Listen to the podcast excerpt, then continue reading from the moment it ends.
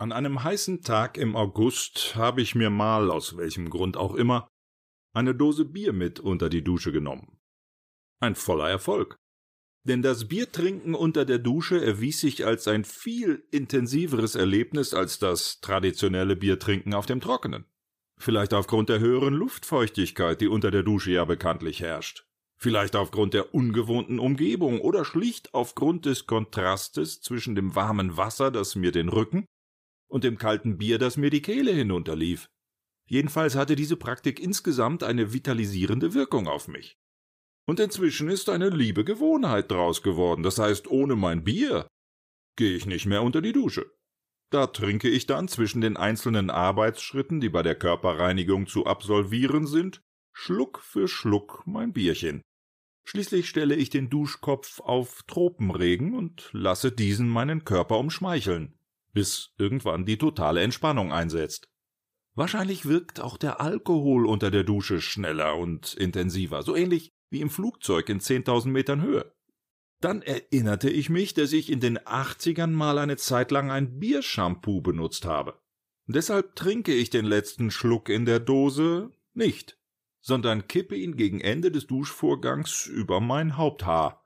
Volumen, Glanz und Geschmeidigkeit sind unverändert aber ich habe das Gefühl, dass meine Haare danach irgendwie besser drauf sind. Bei einer von mir nach den ersten Experimenten durchgeführten Langzeitstudie mit den unterschiedlichsten Biersorten zeigte sich, dass eine habitualisierte Verhaltensweise Bier trinken in ungewöhnlichem Kontext unter der Dusche zu einer völlig neuen Weltwahrnehmung führt. Das ist eine Art Frischzellenkur für die Sinne. Ja, ich möchte sogar von einem regelrechten Aha wenn nicht sogar von einem Erleuchtungserlebnis sprechen. In der Folgezeit bin ich dann schon bald dazu übergegangen, auch meinen Kaffee und andere Heißgetränke unter der Dusche zu mir zu nehmen, was prächtig funktionierte. Der nächste logische Schritt war natürlich auch, die Nahrungsaufnahme unter die Dusche zu verlegen. Wobei ich mit Schoko und Müsli-Riegeln anfing und mich dann langsam bis zu Fünf-Gänge-Menüs hocharbeitete. Ja, so richtig mit Speiseglocke und allem drum und dran.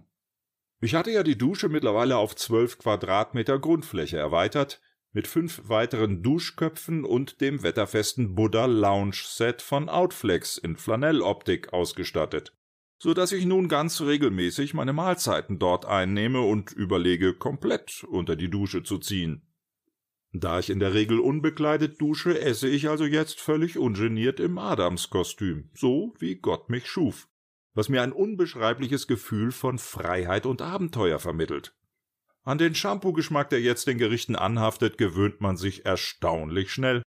Einziger Wermutstropfen, krosse Nahrungsmittel müssen rasch verzehrt werden, da sie ansonsten labbrig werden.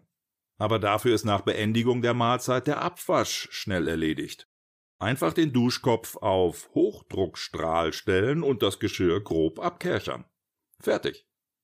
Ich könnte mir vorstellen, dass sich daraus ein neuer Trend entwickelt. Und zwar durchaus über die Nahrungs- und Getränkeaufnahme hinaus, auch in anderen Lebensbereichen. Warum nicht mal ein erstes Date unter der Dusche? Kennwort? Katze im Sack, nein danke.